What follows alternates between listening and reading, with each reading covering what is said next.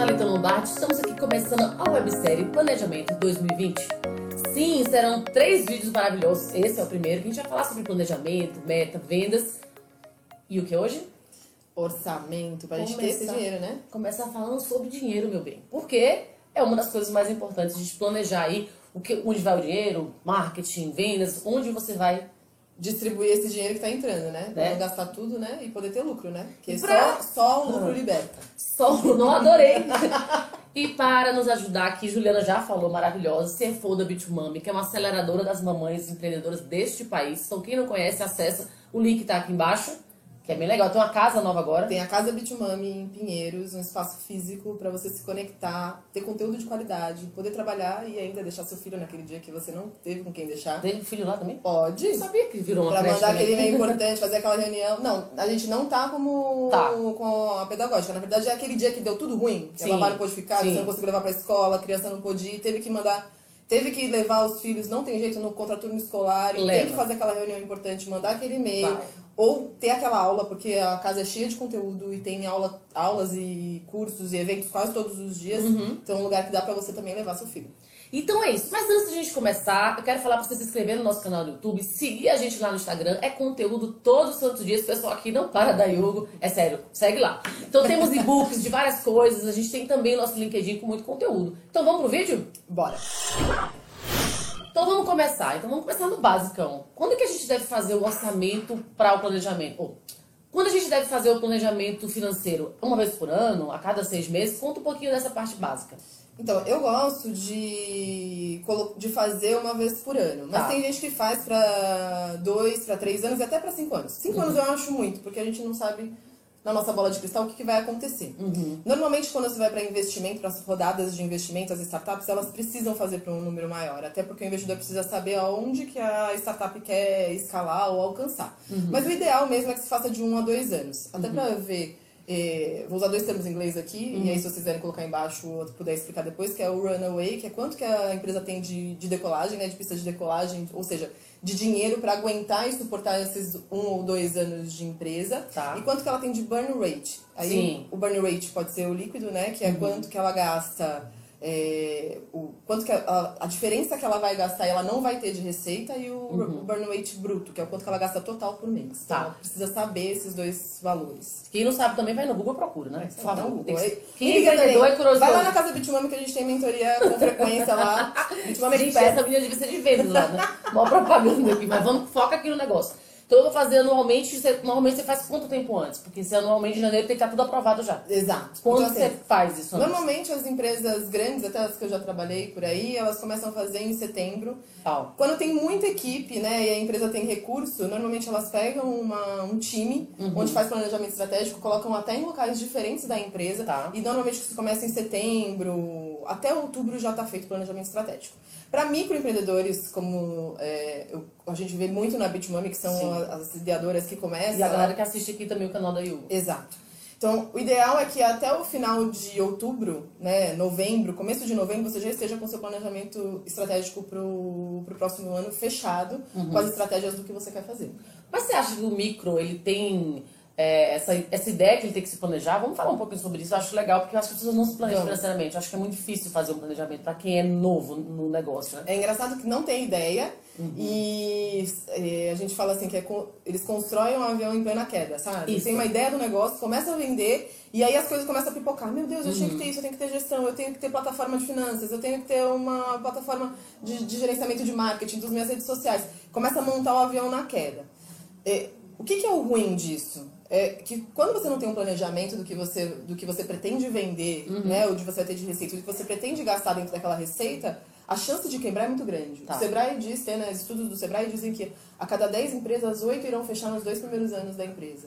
É verdade. E, startup é pior, né? Está um pouco pior, mas assim, e o, o, a- mais de 50% dessa, dessa pesquisa que ele fez os, os motivos estão atrelados à gestão financeira. Hum. Ou por falta de capital de giro, ou seja, não conseguiu administrar direito, ou porque tinha um cliente único e aí teve que se moldar para aquele cliente e fechar, então, ou não conseguiu é, captar para pagar imposto, ou seja, ficou né, nesse Tem muito do fecha. pequeno que ele acha que a conta jurídica é a mesma de física, né? Exato. Aí isso acontece demais. Acontece muito, não é, gente. Isso as acontece coisas. demais. Eu não sei se vocês vão falar em outro vídeo, mas é até uma das minhas especialidades essa parte de dividir entidades, porque quando a pessoa está começando, e eu não estou falando aqui é, fiscalmente, eu sei que quando as pessoas começam, eu gosto até de falar a realidade, sabe? Pode Tá? falar. Porque às vezes a pessoa começa e ela não está formalizada, ela não tem o CNPJ Não, ainda. isso, Ela, é, isso é ok, vai. é, ela começou. Sim. Né? Ela, ela começou ali, ela tá validando o negócio dela, vendendo algumas coisas. E aí, o que, que eu dou de dica nesse sentido? É, se você não tá formalizado, abre duas contas na pessoa física. Uma num banco Boa. X, uma no outro banco Não, Y. mas que tem facilidade aí, os bancos online. Os bancos aí. digitais, hoje em É, dia, que não tem Falei tarifa... online porque eu tô É um aí, velho, mas, mas tá- ok. Tarifa, tarifa, uns que tem tarifa zero, outros tem tarifa reduzida. Então é muito fácil hoje de acompanhar essa de fazer essa gestão. Iniciar essa gestão, né? Exato, eu falo que pessoa jurídica, por mais que ela não tenha o CNPJ ainda, ela já é uma empresa. E ela Uhum. não toma sorvete, ela não paga a mensalidade do- da escola do filho, ela não paga o financiamento do carro. Então quem paga essas coisas é a pessoa física. A pessoa jurídica ela tem que ser saudável para que a pessoa física fique também. Sim. Não, e você tem um prolabore, né? Você sabe que você pode vai retirar tanto. Ah, preciso de minhas contas mil reais, sei lá, que seja. Aí Exato. você bota na pessoa jurídica que você faturou, não precisa colocar o dinheiro todo, que senão você gasta. Exato. O que que, o que, Tem eu que também ter uma disciplina aí. Tem que ter uma disciplina. O que, que eu dou de sugestão nesse sentido? Quando a empresa está começando, ela não tem uma, é, uma recorrência de entrada de fluxo de dinheiro. Diferente de uma empresa que já está há um, dois anos, ela já tem esse esquema, de repente o Prolabore já consegue até ser retirado de mil reais ah, no quinto dia útil, por exemplo, Tá. até o dia 10. Quando não tem isso, eu falo para fracionar e não ficar tirando o dinheiro da empresa ou ficar pagando essas coisas que tem que pagar da, da pessoa física. Então, se você vai definir que o seu Prolabore você, e consegue na sua empresa ser saudável, é, tirar 1.500 reais por mês, fraciona ele em três vezes no mês. Então, eu vou te tirar 500 reais no dia 5, Dia mais 15. 500 reais, mais 500 reais. E aí você tira seu Prolabore todo dentro do mês, fica certo as contas que tem que pagar na pessoa física e a pessoa jurídica fica controlada também. Eu acho que sabe o que que atrapalhou muito isso? Que atra- continua atrapalhando o MEI poder receber na pessoa física. Aí já o, o próprio Sebrae, ele fala que tá errado, mas ele coloca o MEI como prioridade hoje em dia, porque é mais fácil. Eu sei que a ideia do MEI é ajudar a colocar, tirar as pessoas da informalidade. Exato. Mas eu acho que isso é um próximo passo que deveria ter um, um PJ na conta PJ e Deveria. Então, é, eu acho que até lá no, portal do empreendedor, eles deviam também colocar isso como uma solução. Uhum. Porque, como você falou, como os bancos digitais hoje estão tão fáceis de abrir conta, inclusive tem alguns que estão até especializados em MEI. Sim, né? tem vários. É, não vou falar aqui para fazer Não faz propaganda com outro que Mas- sabe que a Yugo pode ser um dia que entra nesse mercado aí. Exato. Entra no Então, site da Yugo, ah. E aí tem vários bancos que são especialistas em bancos PJ, né? em MEI. Ah, Então, sim, sim, em sim, MEI. sim. Então, Sim. eles sabem que é uma parte da população e realmente é, mudou essa forma de emitir nota fiscal, ficou muito mais fácil. E estão especializados. Então, hoje é muito mais fácil organizar. E acho que lá no portal do empreendedor eles deviam até colocar isso atrelar. Até porque fica uma forma da pessoa organizar. Então, a galera que tá abrindo empresa, essas foram as dicas aqui. Vamos continuar pra galera que já tem empresa grande. Vamos lá. Por que, que a gente deve alinhar o planejamento financeiro com o estratégico? Porque eles andam juntos, né? Vamos elaborar um pouco mais, porque as É pessoas porque é a mesma coisa, né? Não, planejamento estratégico, é o- planejamento financeiro é o que vai, o que você espera que vai entrar e que vai sair da sua empresa, Tá. né? nada mais do que isso, né? E aí é, Parece estão- simples, né? parece simples, mas não é, né? E o planejamento estratégico ele envolve uma série de outras coisas, que assim, do que das coisas do financeiro que estão andando, o que, que você vai ter que fazer de estratégia para que aquelas coisas aconteçam. Então, se você colocar uma estratégia de que você precisa faturar no ano de 2020 100 mil reais no ano, por exemplo, o que, que você vai fazer para atingir esse faturamento? Uhum. Quais são as coisas que você vai ter que colocar? Onde você vai aplicar? Você vai colocar mais posts? Você vai fazer mais feiras? Eu não sei. Se você é uma empresa de eventos, quantos eventos você vai fazer? Se você é uma empresa de produtos, de sapato, por exemplo, quantos sapatos você vai ter que vender naquele, naquele mês para você atingir seus objetivos? E como é que você vai fazer isso? Onde você vai divulgar? Isso é a estratégia. Quantos vídeos você vai fazer? E isso vai é, determinar os seus custos também. Uhum. Tá? E aí o planejamento a gente tem que fazer, então, a galera de estratégia junto com o financeiro. Vocês, ah, quando você desenvolve o planejamento, junta todo mundo? Quem que é essa pessoa que desenvolve esse planejamento? Então, o que, que tem que fazer? Você tem que fazer assim, planejamento financeiro. Primeiro você vai fazer o planejamento financeiro do que você consegue vender, porque Tá. tem uma coisa que se chama capacidade produtiva. Sim, você tem um limite, Então, né? Exato. Se você não conseguir, não adianta nada você fazer esse planejamento estratégico lindo, maravilhoso, que você quer fazer um monte de coisa, e você não conseguir comportar o que vai entrar de dinheiro na empresa Uhum. para você gastar, né? Então você tem que primeiro ver qual é a sua capacidade o que, que você consegue fazer. Eu gosto de fazer assim, tá? Quais são os produtos que a gente, serviços que a gente vai oferecer Uhum. pro ano de 2020 e elencar eles. Então, vou dar um exemplo aqui da, que a gente faz da Bitmami, do serviço. A gente tem o Start lá, que a gente faz um evento é, uma vez por mês, mas a gente já entendeu nesse tempo que a gente tá, e estrategicamente a gente faz 10 por ano e não Tá. 12, porque janeiro e dezembro são meses que a gente é muito ruim, porque as mães estão no. As férias das crianças, escolar. né? A gente fica louca. né? Elas não estão de férias, É, no caso. Fica maluca. é o inferno das mães é, o... é as férias escolares que a gente não sabe o que fazer com eles e eles demandam muito. Lógico. Então a gente já entendeu que o start é, antes, a gente não sabe agora com a casa Bitmami como é que vai ser, mas enfim. A gente já entendeu que eles têm que. São 10 meses. Então, para eu poder pagar todas as contas Dos 12 meses. dos 12 meses, Uhum. entendeu? Estrategicamente, esses 10 meses tem que se pagar, pagar os 12 meses. Uhum. Então, o que, que eu tenho que fazer? Então, se eu consigo comportar a cada evento 20 mulheres e eu tenho um faturamento X, porque eu vou vendo esse produto a, a, um, a um valor, e tenho custos desse evento, Uhum. Sim. Eu tenho que entender que o que sobra é o que eu posso investir em marketing e lucro. Uhum. Então, eu também vou. Aí o que, que vem? A equipe que faz assim, Ju, vai ter 10 starts no ano, quanto que eu posso gastar? Uhum. É ao contrário, entendeu? Aí é- no planejamento estratégico, aí eu falo, pode gastar isso. Aí elas que vão direcionar. Então a gente vai fazer, dá pra fazer 10 vídeos, dá pra fazer uma campanha com 10 vídeos, com 10 inputs, dá pra impulsionar esses posts. Aí elas vão fazer com um budget que eu dou do financeiro Sim. do que vai entrar. Isso é muito importante, né? Muito, né? Mas que é variável. A gente fez no, no, no, novo. no terceiro vídeo, a gente fez um, um- uma entrevista com uma pessoa de meta. Nossa, mas o menino é de, da área de consultoria foi sensacional. Então assistam daqui a dois, porque o próximo é de vendas, que o menino também é maravilhoso. E a gente falou exatamente sobre isso. A gente entrou muito nesse aspecto de temos uma meta, vamos seguir a meta. É bem interessante mesmo, porque ele falou que o objetivo é um sonho, mas a gente tem que realizar. Então eu esqueci até que ele falou o objetivo, como era? Smart. Não, ele, Lucas aqui, nosso, nosso apoio, nosso staff também falou que não. Deixa eu. Tem uma técnica para meta que é a técnica Smart, né? A técnica do Smart, até complementando o meu amigo que eu vou conhecer depois das metas aí, é... a técnica Smart ela tem que ser específica, mensurável, tem que ser atingível, relevante e tangível. Então, ela tem, não- o que você falou, não pode ser um objetivo muito amplo, ela tem que ser é, Realista, realista e desafiadora. e desafiadora, Porque se exatamente. for muito fácil É, também. também a gente não cumpre. É. Uhum. E pequenas metas, né, durante o ano. Porque também se a gente. Né, eu dou sempre a técnica do salame e as meninas dão risada lá.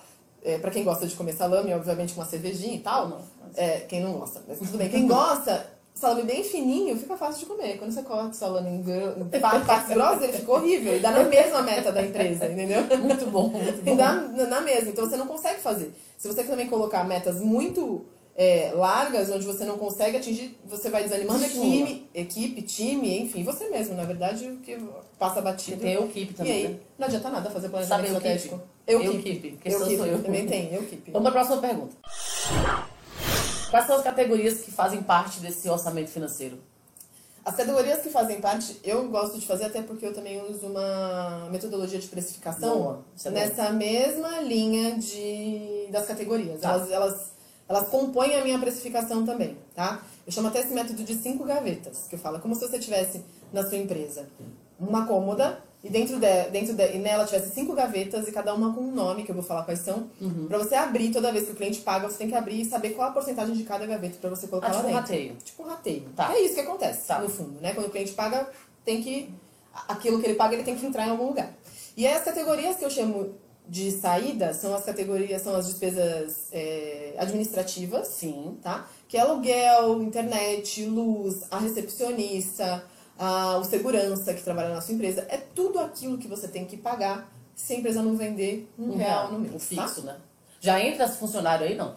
Ele entra, entra funcionário quando é, não é funcionário atrelado a uma. A vendas, né? Tipo comissão. Não, não, não é atrelado a uma operação. Tá. Então, por exemplo, um designer que ele só vai fazer peça, se você tem uma agência de marketing, ele vai fazer peça, ele só trabalha porque existe aquela venda, porque você vendeu Ah, tá, aquele tá. produto, Beleza. ele entra nas despesas operacionais, que Tá é uma, a segunda categoria que A segunda falar gavetinha. A segunda gaveta é as despesas operacionais, que é tudo aquilo que envolve a confecção do produto ou serviço. Então, como eu falei, o designer, se você é uma agência, É, o motoboy, se você é uma empresa de entrega de documentos. É, se você faz bolo, a farinha, o gás, o Depende, só, só acontece quando vende. só acontece quando vende. Então, isso tudo é despesa operacional, Tá. tá? Imposto, para quem é formalizado, não Terceira tem como. gaveta. Terceira gaveta não Eu acho tem. que ela deveria ser a primeira, né? Enfim. É. Mentira, É. a gente só paga quando vende também. Vai. Nosso sócio majoritário, a gente não foge disso, né? Sim. Uhum. Ganha muito mais que o sócio, muitas vezes. Mas a gente tem que contemplar. Na verdade, a gente tem até. é, a gente fala muito que imposto é ruim, é ruim, mas na verdade ele não é. E é por isso que ele deveria ser melhor do que ele é. Melhor utilizado É também. melhor vai. utilizado. Mas as coisas públicas hoje só existem porque a gente paga imposto e Sim. recolhe, Sim, né? sim. Então, tipo, o SUS só existe, o hospital só existe. Então, várias coisas públicas só existem porque ele é pago. Então, é, é certo gaveta. é recolher. Terceira gaveta. Quarta gaveta. Só falando um pouquinho da Ah, tá, terceira, terceira, volta. ter- terceira gaveta, eu só vou dar um adendo aí, porque quando a pessoa é MEI, eu não classifico ela como um pagador de imposto. Apesar dele recolher lá os 50, 50 reais, 50 é. 55 reais aí pouco, eu coloco nas despesas administrativas porque não é, uma, não é uma alíquota. Você não paga uma porcentagem sobre aquilo que você emite nota fiscal. Então ele tá? não teria essa terceira gaveta. Ele não teria essa terceira gaveta. Ele colocaria essa despesa administrativa, colocaria esse valor que ele paga, que é o valor Que é fixo, que tá aberto ou não, você paga. No... É, Exato, entendi. tá? Perfeito. Eu só faço isso, e, mas quem tem empresa e recolhe por percentual, coloca o percentual pra você aí dentro da sua gavetinha, a Uhum. terceira gaveta. Quarta gaveta, despesas comerciais. É tudo aquilo que está atrelado à venda do negócio. Tá. Então, o meio de pagamento, se você paga R$3,99 pro meio de pagamento, 1,98 na Yoga no bolso. 1,98 na Yugo, está atrelado ao processo de venda, Sim. você vai pagar na despesa comercial. Comissão de venda, então se você tem um vendedor e paga ele por comissão, a comissão tem que entrar aí. Nessa gaveta. Nessa gaveta. Na hora que eu recebi, já sabe que vai estar, sei lá, 5%, o cara já tá nessa gaveta. Exatamente. E a quinta gaveta maravilhosa que eu amo é o lucro, né, gente? Ai, Porque sim, finalmente uma coisa boa, gente. Eu Só o lucro aqui liberta, né? Pra você ser liberto e conseguir continuar com a empresa e vendendo, você precisa ter uma gaveta do lucro, onde, quando entrar o dinheiro, você colocar lá. Nas categorias de entradas, eu gosto de classificar as receitas, e aí as receitas você pode classificar ou pelo nome dos seus clientes. Se você é uma empresa que é, tem clientes, tem produtos muito personalizados e atende os clientes com muita recorrência, isso acontecia quando a gente era na agência e atendia a indústria farmacêutica. Então, atendia é, algumas indústrias com recorrência, todo mês. Então, eram 10, eu tinha 10 clientes, então eu classificava por eles, porque era até legal eu saber qual era o meu cliente que me dava mais faturamento, Lógico. quanto que eu tive de recorrência, se ele teve, eu vendi pra ele em janeiro, depois vendi em maio. Quando você tem muitos clientes, que é o caso da Bitmami hoje, eu categorizo pelo nome dos produtos, dos Tá. serviços que eu tenho. Então, porque pra mim é mais interessante saber quanto que faturou o Start, quanto que faturou o Pulse. São os seus produtos, na verdade, né? Exato, tá? Então, essa, essas são essas categorias que tem de classificação. Muito bom. Nossa, ela foi profundamente do, Tá bom? em todas as categorias. Adorei. Tá anotado aqui tudo pra Image. E eu adoro ela. Vamos contratar a Ju? Porque ela fala recorrência toda hora. E a gente adora recorrência. Adoro essa palavra, recorrência. É a adoro. palavra da vez, né, Yugo? Vocês não têm uma noção. é sério, o Lucas aqui morre de. Então vamos lá. Quais são os relatórios que ajudam pra gente fazer esse acompanhamento da nossa meta? Tá. É, primeira coisa, voltando até um pouquinho antes, Tá. eu gosto de fazer a gestão financeira via sistema. Porque a gente, quando faz no Excel, a gente toma toma muito trabalho. Não sei se você seja apaixonado, que nem eu, ou apaixonada que nem eu, por números, controles e planilhas. Mesmo assim, eu não uso, eu uso um sistema. E aí tem vários no mercado, um sistema de gestão financeira que facilita a vida, onde a gente consegue extrair os dados. Sistema onde você lança os pagamentos e as entradas. Então ele concilia com o seu banco para saber se realmente aquilo aconteceu. É Uhum. mágico. Você aperta, você coloca o seu, sobe o seu extrato nesse sistema e ele pergunta de quem foi aquele pagamento. É, normalmente aquela- ele, ele já, é, já é automático, né? O extrato ele entra todo dia no, Tem, sistemas. depende do banco. Tá. Porque tem sistema que ele tem integração já com os ban grandes bancos, mas com os bancos menores você tem que extrair, mas é uma coisa muito simples. Extrair o extrato, subir o extrato e você concilia por lá. E aí tem vários sistemas por aí, como Conta Azul, tem Sim. o Zero Paper também, que é um sistema, tem o Bling, que tem uma versão gratuita. Conta Azul é brasileiro, gente. Esquece Conta- os outros. Conta Azul, a Conta Azul eu tô apaixonada por isso, porque a usabilidade, fazendo mexer aqui de graça em Conta Azul, pode me procurar depois. É, o Conta Azul ele é maravilhoso porque a usabilidade é incrível, mesmo É, a quem não bastante. saiba mexer vai conseguir fazer nele. E eles têm uma versão do- com valor bem acessível para quem Uhum. está começando, para poder fazer e deixar tudo organizado no jeito, controla até estoque. É, e esses sistemas são muito legais porque eles dão a chance de você extrair o relatório. Aí sim é legal usar o Excel para você fazer análise. Então, quando você extrai, você lembra da falei das categorias, elas precisam existir em algum lugar. Quando você coloca lá no Conta Azul e concilia uma conta, você coloca essa conta, ah, esse aluguel eu paguei hoje, que, onde ele vai entrar? Na despesa administrativa. E, você, e assim você vai categorizando dentro do sistema, fechou o mês, você vai extrair, exportar e vai colocar nessas gavetinhas e vai fazer um relatório consolidado, que eu chamo. Então vai pegar lá. Em janeiro, o que, que aconteceu? Eu paguei quanto de despesa administrativa? Quanto de despesa operacional? E assim você vai medindo o seu mês. Junto com o seu planejamento estratégico financeiro, o que, que eu vou fazendo lá? Então, quando eu tenho meu planejamento financeiro, eu já faço como se esse relatório consolidado já, já existisse. Tá. Eu faço ele com as saídas que eu imagino que vai ter, que eu vou pagar aluguel, que eu vou pagar, que eu vou pagar a pessoa que trabalha, eu vou pagar Uhum. o segurança, enfim. E aí eu já coloco. Quando eu fecho o mês real, mesmo eu coloco um do um lado do lado do outro e vou comparando. Então eu falo assim, putz, eu paguei de. Eu tinha que pagar de gráfica, tava contemplado mil reais, paguei mil e duzentos reais. Aí Entender por que, que você pagou a mais. por que, que eu paguei a mais? Aí eu vou lá na área de marketing e falo, gente, a gente tinha só mil reais, por que, que foi pago dos 200 reais a mais? Uhum. Se você tiver um controle melhor ainda, você, o financeiro tem que pedir, apro, o marketing tem que pedir aprovação. Pra passar, né? Quando passar dos, dos mil e um reais, a galera já trava. Tem que ser. Tá? E aí você vai Isso é comparando. muito comum em grandes empresas, gente. É muito comum. Muito. A gente fazia isso, nossa, era Muito. tristeza. O mais legal de você ter um relatório consolidado é você entender o fluxo da sua empresa. Porque Uhum. quando você tem mais de um ano, por exemplo, você já entende a sazonalidade. Sim. E aí fica fácil de fazer, fazer um planejamento estratégico para o próximo ano e entender que julho é um mês ruim, janeiro é um mês ruim, Uhum. e que os outros meses, quando você for fazer o seu planejamento de receita, tem que entrar mais dinheiro para compor, para suprir esses meses que sejam ruins. É que nem, Nem que os seus dois meses que você não faz o evento. Exato. Então, nesses meses são meses que dão prejuízo. Sim. Porque e já as- tá no planejamento. Porque as despesas administrativas, Sim. normalmente, elas são lineares, são as Uhum, mesmas. Mas ainda já está contemplado esse prejuízo, ou seja, os outros meses eles precisam cobrir Sim. esse prejuízo antes para eu ter para pagar. Quando você planeja, fica mais fácil. Por que, que o orçamento é importante para uma empresa? Pra ela não morrer, né? Primeira coisa, né? pra ela não morrer. Segundo, pra ter lucro, porque eu acho que também, assim, às vezes o empreendedor, a gente tem muito sonho, a gente adora fazer o que a gente faz, mas eu, por exemplo, dependo completamente da minha empresa. Tem gente que realmente pode empreender por hobby, mas não é o caso da, Da maioria, maioria dos empreendedores no Brasil Não é mesmo? né? Não é. Então, assim, se você não quer morrer na praia, vender seu carro, vender sua casa e dar todo o seu dinheiro para a empresa, tem um livro do José Roberto. Ai, não vou esquecer. Fala um livro, a gente bota aqui embaixo. A arte, a arte de administrar pequenos negócios. Boa. E ele fala assim, bem no começo, ele fala assim, que as empresas que existem hoje grandes, a Coca-Cola, é, Disney, todas elas nasceram pequenas, nenhuma nasceu grande. Então a arte está na administração.